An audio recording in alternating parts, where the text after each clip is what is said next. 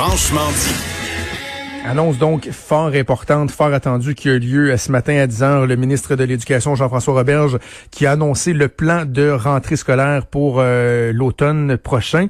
Plusieurs éléments qui avaient transpiré dans les médias au cours euh, des euh, dernières heures, mais ce sera intéressant d'en discuter avec le ministre Roberge qu'on rejoint au bout du fil. Monsieur Roberge, bonjour. Bonjour, M. Trudeau.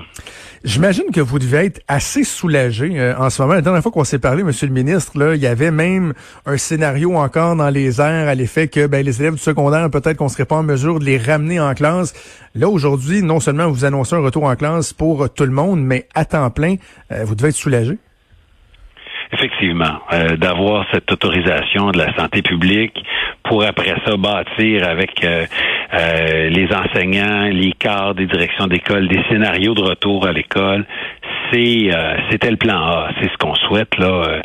on peut pas penser bâtir des sociétés solides avec des écoles fermées là. Donc enfin, on voit une rentrée qui ressemblera à une rentrée normale avec des aménagements, mais quand même une rentrée pour tout le monde. C'est très rassurant.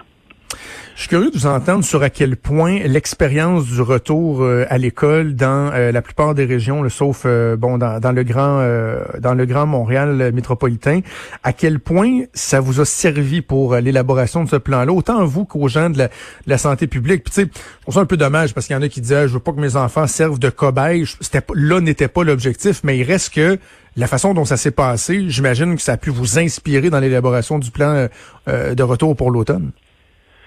Exactement. On n'a pas réouvert les écoles pour faire des tests, mais en les réouvrant, on a appris des choses. Donc on peut on peut y aller de cette façon-là. Puis ça a beaucoup rassuré euh, les experts de la santé publique euh, ce succès qu'on a connu avec une rentrée qui était ô combien complexe. Là. Donc c'est un beau succès pour euh, pour tout le réseau de l'éducation. Et ça a rassuré la santé publique de voir que finalement, oui, on était capable d'avoir des centaines d'élèves euh, dans un dans un dans un même édifice euh, qui se côtoient. On était capable de, d'apprendre aux enfants des mesures de distanciation, même des fois, ils sont pas mal meilleurs que les adultes. Euh, et, on est capable de s'adapter dans le réseau de l'éducation. Et très, très peu de cas, très, très peu de propagation. Donc, c'est venu confirmer les études qu'on voyait à l'international, comme quoi les jeunes attrapent peu la COVID et quand ils l'attrapent, la propagent peu. Expliquez-nous comment ça va fonctionner, le, nouveau concept de quoi? C'est des, groupes classes euh, hermétiques qui vont être divisés en espèces de sous-groupes, en espèces de bulles. Euh, comment comment on explique la, pertinence de, ce concept-là et surtout la faisabilité de la chose? Ça se fait assez bien, particulièrement pour le primaire. Au secondaire, ça va bien se faire aussi, mais donc c'est moins dans les normes et les habitudes des profs. Vous savez, dans les écoles primaires, regrouper les, euh, les pupitres en, en petits en îlots là, de 4, 5, 6, on fait ça fréquemment. Là, c'est, c'est pas c'est pas difficile. Moi, j'enseignais longtemps, puis on faisait ça dans nos classes. Donc, c'est une condition que la santé publique nous donne, euh, une double condition de dire ben les groupes classes restent ensemble. Bon, on, on fait déjà ça au primaire habituellement, puis on le fait en ce moment dans les écoles ouvertes.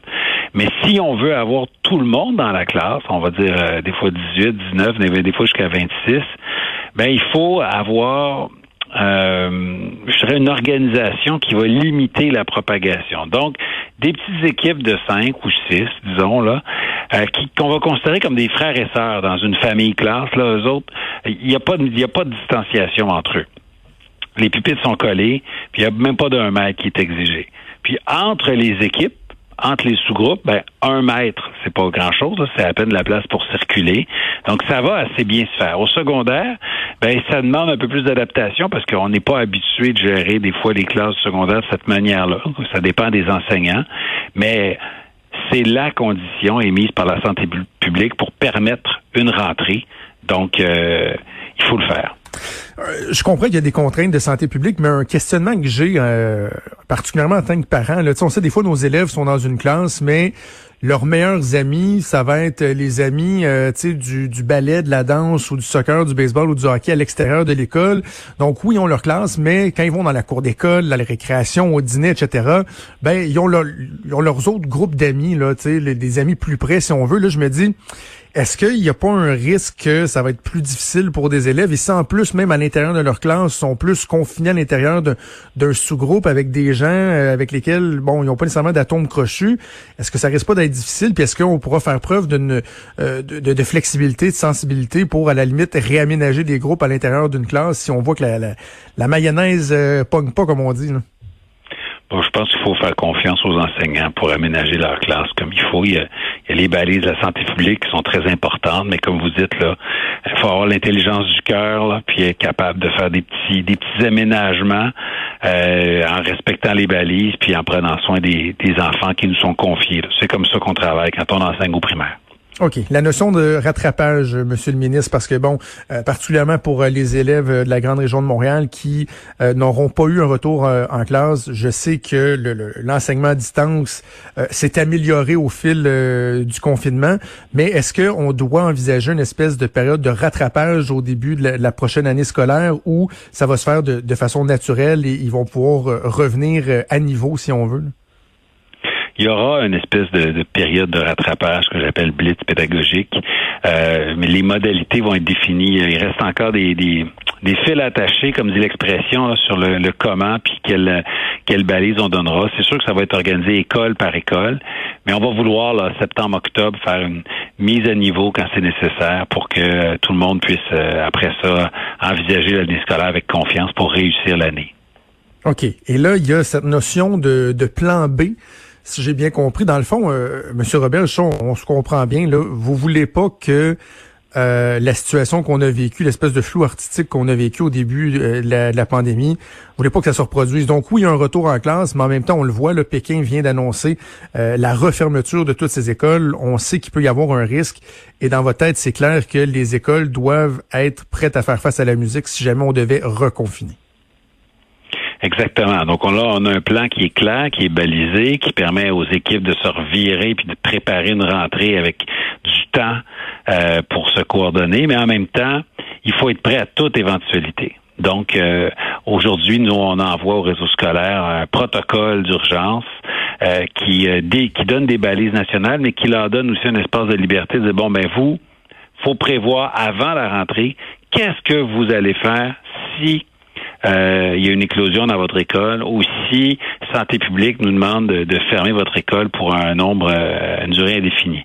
Il faut que toutes les réponses à ces questions-là, on se les pose en juin, en juillet, en août, et que euh, ça soit prêt à porter si jamais survient une crise, une éclosion, une fermeture d'école, on dit ah ben voilà, on, on a notre protocole, on est prêt, je m'occupe de tel élève, tu t'occupes de tel élève. Voici les 35 élèves qui ont besoin qu'on leur prête un portable. On sont déjà identifiés, on a déjà les portables. Euh, et puis, on sait quelle plateforme utiliser pour euh, nos cours en ligne. Euh, on a eu des formations, les élèves aussi. Et là, voilà, on est prêt. C'est ça le protocole d'urgence. Et puis, euh, en donnant les, euh, les directives aujourd'hui, je suis confiant que pour la rentrée scolaire, tout le monde va être prêt. Parce que vous leur donnez, dans le fond, une certaine latitude, dans le sens que c'est pas le ministre qui va lui-même dire voici comment on va procéder. Euh, vous leur dites l'exigence, c'est que vous soyez prêts, c'est qu'il y ait une alternative, un plan B. Maintenant, euh, à chaque euh, à chaque euh, région, à chaque école même de, de faire son travail pour voir comment on va y parvenir. Mais il n'y a pas de, de directive très, très, très précise sur comment y, parvenir. C'est ça qu'on comprend? Il y a un protocole national qui est clair, qui est balisé. Tout le monde doit avoir dans son protocole, dire ben vous devez cibler les, les élèves qui ont besoin d'un prêt de matériel informatique. Tout le monde doit faire ça. Bon, est-ce qu'ils vont le faire par téléphone ou par courriel? C'est pas, c'est pas à moi de dire ça, mais ils ont besoin de ça. Euh, il faut que déjà qu'ils répartissent à l'avance euh, l'organisation des tâches. Euh, donc, ça se peut qu'un prof dise, ben moi, je vais m'occuper, supposons, des enfants dyslexiques. Si jamais on ferme l'école, j'ai une habileté, on va faire un sous-groupe juste à moi de 15 élèves dyslexiques. Ben ça, ils peuvent décider ça à l'intérieur de l'école. Moi, la balise, c'est vous devez prévoir l'organisation des tâches. il n'y a pas un élève qui peut tomber dans les cracks. Vous devez définir votre plateforme de, de, de visioconférence. C'est pas nécessairement la même euh, à Québec puis mhm. euh, à Val d'Or, mais tout le monde doit savoir d'avance euh, c'est quoi? Tout le monde va, doit se former d'avance sur l'utilisation de cette plateforme-là, élèves compris. Hein, parce que ça va être difficile d'enseigner à distance aux élèves comment utiliser le logiciel d'enseignement à distance. Maintenant, euh, il y a une marge de manœuvre locale, mais il y a des balises nationales très claires. Puis on les a faites, ces balises-là, avec les directions d'école, puis euh, les, cadres et puis tous les gens qui auront les coordonnées par la suite. Donc, on est confiant que ça répond euh, aux demandes du milieu. Le retour à l'école qui s'est fait au cours des dernières semaines, il était optionnel. Est-ce que, en tant que ministre de l'Éducation, vous, vous sentez le besoin de, de réitérer, de souligner aux gens que là, on revient à l'école obligatoire, que c'est une responsabilité d'envoyer ses enfants euh, à l'école, que ce n'est pas un choix? Dans, dans un deuxième temps, est-ce que vous craignez une espèce de, de, de croissance ou de recrudescence d'un phénomène d'enseignement euh, à la maison? Vous avez raison de dire que c'est important de le préciser. L'école est obligatoire au Québec de 6 ans à 16 ans. Les écoles vont être ouvertes, donc on s'attend à ce que tous les élèves y soient. C'est ça la fréquentation scolaire. Euh, il y a des élèves pour qui ont vraiment des enjeux de santé importants, là, euh, qui, qui, pour qui ça pourrait être très, très inquiétant euh, d'attraper la COVID. Donc à ce moment-là, on comprend qu'il y aurait une espèce de de, de, permission médicale de, de faire l'école à la maison et avec un support de l'école. Il y a d'autres parents qui, avant la pandémie, faisaient déjà le choix de dire, mais ben, moi, je vais euh, faire l'école à la maison. Mais on avait justement, avant la pandémie, en 2019, euh, resserré euh, très fort les critères pour être sûr que les élèves, que les enfants ne paient pas le prix de ça et qu'il y ait un enseignement de qualité à la maison. Donc, on garde nos balises et nos directives strictes. Qu'en est-il de, de l'état, de, la dynamique entre les, les, différents acteurs? Je sais que vous étiez euh, fort occupé ce matin, là, mais dans le devoir, quand même un, un, long papier qui dresse un peu la, qui raconte l'histoire de la pandémie dans le milieu de l'éducation, une espèce de, de chronologie. Et euh, on, on, est bien sévère envers le ministre de l'Éducation là-dedans, comme si, je sais pas, il aurait fallu que vous ayez un petit guide déjà tout prêt à fait pour arrêter, euh, tout prêt pour arrêter les écoles, les repartir et tout ça.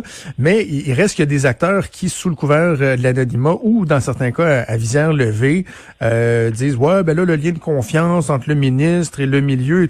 Bref, euh, qu'en est-il de, de, votre relation avec le milieu? Parce vous allez avoir besoin d'une collaboration euh, fort importante au cours des prochaines semaines, prochains mois encore.